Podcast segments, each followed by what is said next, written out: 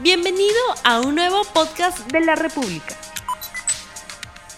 Muy, muy, pero muy buenos días a todos ustedes. Gracias por seguirnos y por habernos acompañado este fin de semana, el domingo ayer, en una larga jornada en que a través de este medio estuvimos cubriendo todas las incidencias de las elecciones regionales y municipales. Hoy, por supuesto, vamos a hablar de eso. Empecemos por Lima. Ayer, gran jornada electoral, poquísimos incidentes, no han faltado, por supuesto, los detenidos, un ataque anterior al jurado electoral especial, en fin. Pero pese a los pequeños incidentes y algunas detenciones, la jornada ha sido tranquila, limpia en la mayoría del país. Eso es bueno. Ha mejorado también la participación ciudadana si la comparamos con las elecciones pandémicas, las que se celebraron en abril del año 2021 en primera vuelta. Eso también es positivo. También es positivo poder ir a votar ya sin mascarilla y sin tanta preocupación, ¿no es cierto?, por no contagiarse. Eso ha permitido que la gente regrese a votar y vote masivamente como se ha hecho ayer. Muchas cosas que hay que criticar también todavía en la metodología de nuestro proceso electoral, que lamentablemente no va a cambiar hasta que los legisladores no tomen en serio medidas para modernizar y agilizar el proceso digitalmente. Pero bueno, ayer empecemos con esto. Los limeños nos fuimos a dormir con este empate. Si me muestran el cuadro del conteo rápido de Ipsos, por favor, ahí lo tienen. Anoche, Ipsos, la única empresa encuestadora contratada por América Televisión, soltó este cuadro y al final al 100% de 25.9 para Podemos y 25.9 para Renovación. Empatados. Atrás, Forsyth con 18.8, notable performance de la candidata Elizabeth León con 10.3, que le ganó a marcas más, digamos, conocidas o personajes más conocidos como Chejade y Alegría. Atrás, atrás quedó Perú Libre. Siquiera creo que con menos de 1%. La señora Soto de Avanza País, que mantiene una situación muy compleja y que es, creo yo, producto de un exceso de formalidad del Jurado Nacional de Elecciones, logró salvar probablemente, tal vez, su presencia en el Consejo. No lo sabemos todavía, pero quedó ciertamente lejísimos. Muy bien, ese fue el cuadro anoche. Pero este cuadro revela una situación distrital en la provincia de Lima completamente distinta a la que tenemos hoy en día. Hoy todavía tenemos a los alcaldes que ganaron hace cuatro años, donde Acción Popular fue protagonista. Hoy Acción Popular desaparece de Lima, prácticamente tiene un balneario. Si me ayudan por el cuadro, por favor, publicado hoy día en la República, es un poquito complejo, pero yo les voy a dar el resultado total. Renovación Popular se lleva 12 alcaldías. Alianza por el Progreso, 9. Podemos, 8. Avanza País, 7. Somos Perú, 6. El Partido Morado, 1, aunque no está ahí todavía, está peleando. Frente a la Esperanza, 1. Y Acción Popular, 1. En realidad, los partidos que concentran el triunfo son Renovación Popular, Alianza para el Progreso, Podemos, Avanza País y Somos Perú. Estos cinco partidos nacionales que tienen representación parlamentaria sacan del mapa político a los otros que no aparecen. Juntos por el Perú, Perú Libre, Partido Morado, Acción Popular y Fuerza Popular. Es notable que los dos partidos que llegaron a la segunda vuelta en las elecciones nacionales, Fuerza Popular y Perú Libre, no hayan sacado nada. Esto es a nivel de Lima, a nivel nacional es peor para esos dos partidos y también para Acción Popular. Los tres grandes perdedores en esta debacle partidaria. ¿Ha habido un voto de arrastre de López Aliaga? Sin duda. Ha sacado 12 alcaldías, sin duda. Menos arrastre ha tenido Urresti. Podemos ha sacado 8. Más aunque parezca increíble, Alianza para el Progreso, con un candidato deslucido como Chejade, en esta contienda, saca nueve alcaldías distritales. En algunos casos, Avanza País, por ejemplo, que tiene siete, y Somos Perú, que tiene seis, ha pesado mucho y eso se da también a nivel nacional, la marca personal.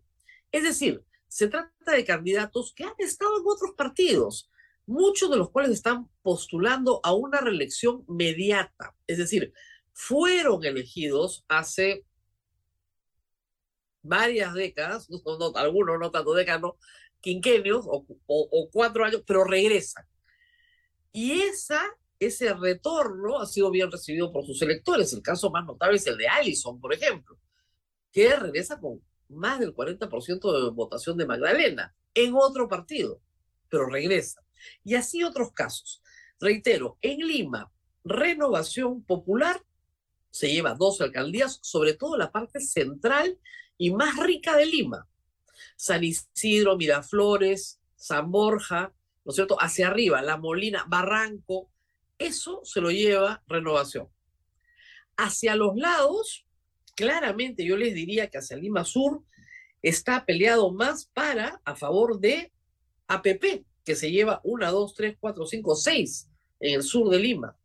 Y hacia el norte de Lima, hacia básicamente el norte, Podemos tiene una presencia importante peleándola con Somos Perú. Hacia el este, hacia el este-este, ahí están Renovación, Podemos y APP más o menos en partes iguales. Es un nuevo mapa político para Lima, ciertamente, pero que reitero, se basa más en la marca personal y en la capacidad de arrastre de los candidatos.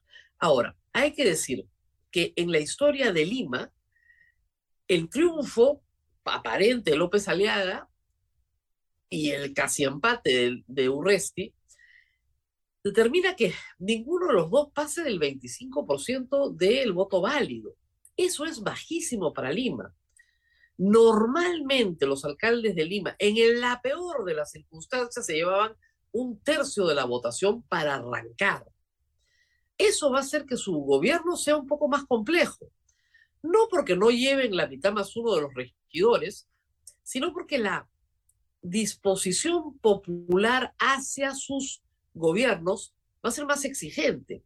Es decir, 75% de la ciudad no ha votado por ninguno de los dos.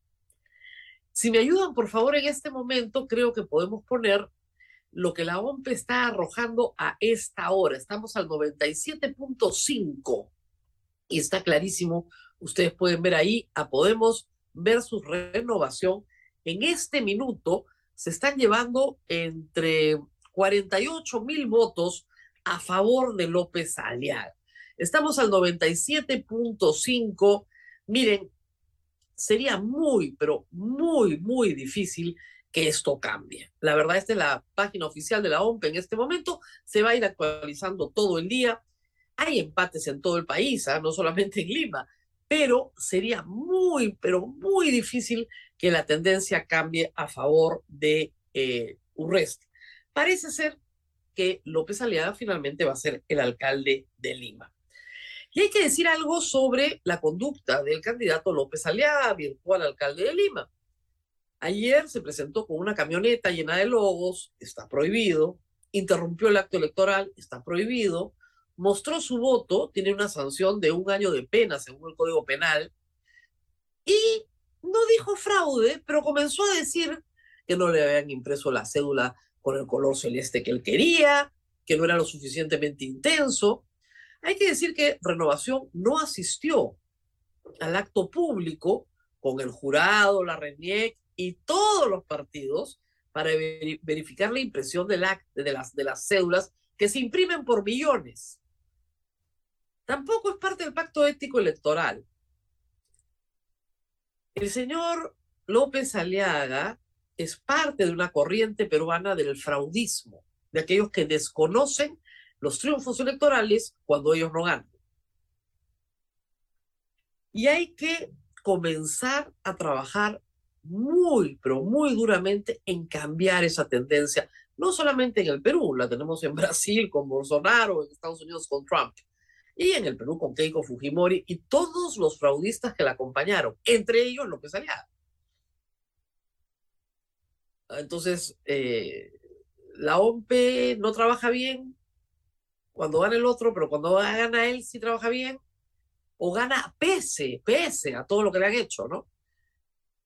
Hay que tener mucho cuidado con esto. La democracia implica saber respetar los resultados electorales. Y hay que decir que ayer en la tarde, el señor Urresti, si bien estaba empatado, tuvo una actitud muchísimo más cauta, señalando que, sea cual sea el resultado, lo iba a respetar. Y ya lo había hecho en el pasado, cuando Jorge Muñoz le había ganado las elecciones hace cuatro años. Esto es muy importante como ejemplo y también como conducta cívica a nivel nacional. El que gana, gana, el que pierde, pierde. Pero no se puede estar alegando en medio del proceso electoral irregularidades que no existen más que en la imaginación de alguien que teme perder y está armando un escándalo para que se le conceda un triunfo que no merece. En este caso, para bien del señor López Aliaga, ha salido favorecido por el voto popular, va a tener que enfrentar una situación muy dura para él, porque reitero, solo tiene de entrada el 25% del voto popular y tiene promesas muy ambiciosas que cumplir. 10.000 motos para patrullar la ciudad es lo que ha ofrecido. Hacer de Lima una potencia mundial. Hay que decir, sin embargo, que el consejo que lo va a acompañar tiene la mitad más uno. Va a estar acompañado también de los regidores de Podemos, probablemente algunos también de Somos Perú, tal vez algunos del Frente Esperanza y veremos qué más alcanza. Pero que la labor de fiscalización va a ser muy pequeña sobre ese consejo porque yo no veo grandes diferencias entre el señor Reyardo y el señor Luna Morales. La verdad creo que van a poder trabajar muy bien juntos. El problema es que pueden trabajar muy bien juntos, no necesariamente en beneficio de todos los ciudadanos de Lima. ¿Por qué? Porque el señor López Aliaga es heredero de la tradición de Luis Castañeda Locio. El Partido Solidaridad Nacional es renovación popular, solo han cambiado el logo, el color, ¿no es cierto? Pasamos del amarillo al celeste, pero es exactamente el mismo partido, con otras autoridades, con otros intereses. Recordemos que Luna fue el secretario general de Solidaridad Nacional. Ideológicamente, digamos, no hay una gran diferencia. Pero, pero, si Lima se tiró hacia la derecha, no significa que Lima no quiera una rendición de cuentas. Y lamentablemente la tradición de solidaridad nacional es no rendir cuentas sobre su trabajo. Ninguna cuenta.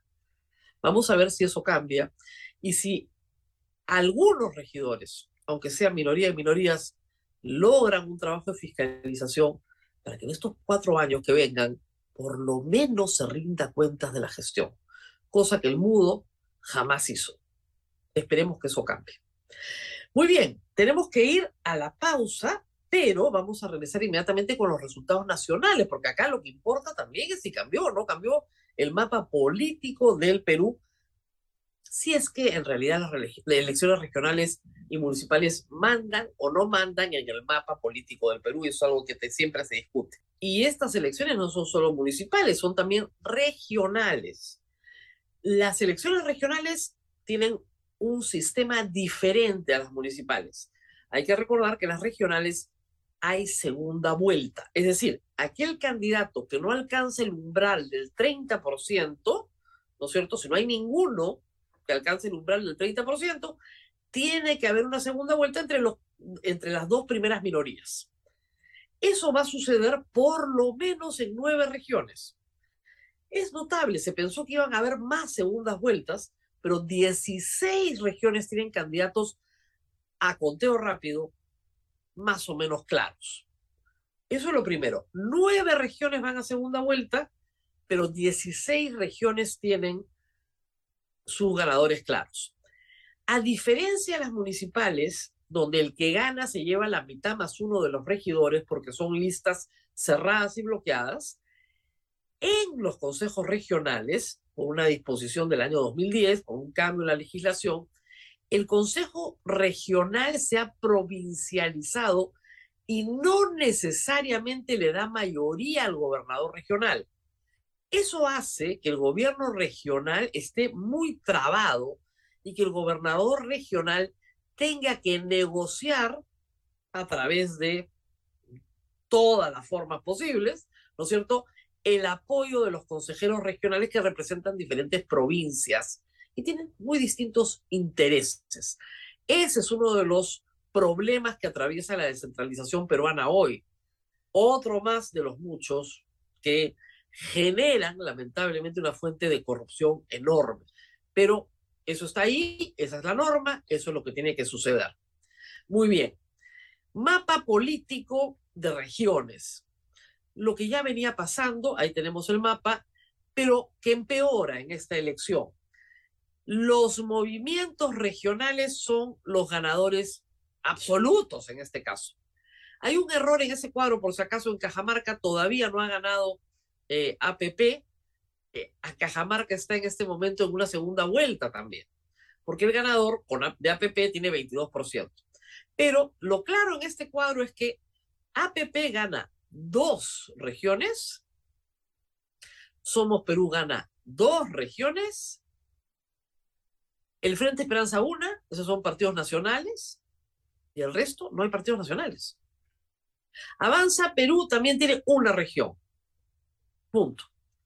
¿Dónde está Fuerza Popular? ¿Dónde está APP? Perdón, ¿dónde está Acción Popular? ¿Y dónde está Perú Libre? El partido que llevó al poder a Castillo ha desaparecido.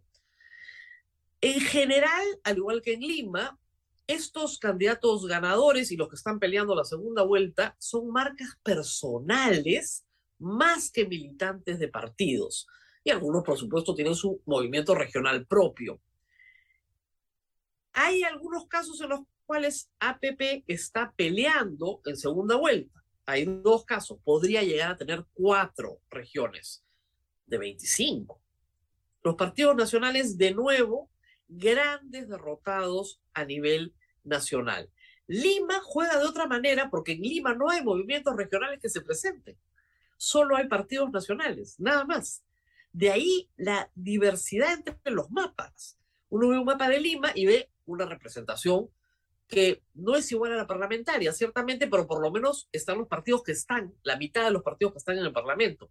A nivel nacional, los partidos que están en el Parlamento no existen. En el Parlamento teníamos a Perú Libre que entra con 37 escaños, el partido que más recursos de financiamiento político recibe. Hoy tiene 16. No ha sacado un gobernador regional, no ha sacado un alcalde provincial, ni siquiera en Junín, que es su bastión. Si hubiera valla electoral, prácticamente desaparecería. Fuerza Popular nunca ha tenido interés históricamente en las elecciones municipales, no presentó candidato a Lima, instó a sus bases a que voten por renovación popular. Lo mismo el candidato Hernando de Soto, hay que decirlo, que apoyó varios candidatos locales de eh, renovación popular, pero en todo caso, en todo caso se esperaba que tuvieran algunos gobernadores regionales, algunas gobernaciones distritales. Nada. Y Acción Popular pierde mucho, porque hace cuatro años no solo ganó Lima, sino que ganó regiones como Cajamarca, por ejemplo, y ganó distritos en Lima casi la mitad. Acción Popular tenía una muy buena votación en las elecciones del año 2020, lo que llevó a Merino a la presidencia del Congreso. No fue duramente castigado en las elecciones del año pasado porque lo volvió a sacar 15 miembros de su bancada. Pero parece ser que entre los niños y Malcri Carmen la factura fue demasiado grande y ahora sí el símbolo de Acción Popular sale tremendamente magullado en esta elección. Esos son los grandes perdedores. No hay grandes ganadores porque fuera de Lima, Renovación Popular no existe, igual que Solidaridad Nacional. Fuera de Lima, digamos que Podemos tampoco existe. Los dos ganadores de Lima.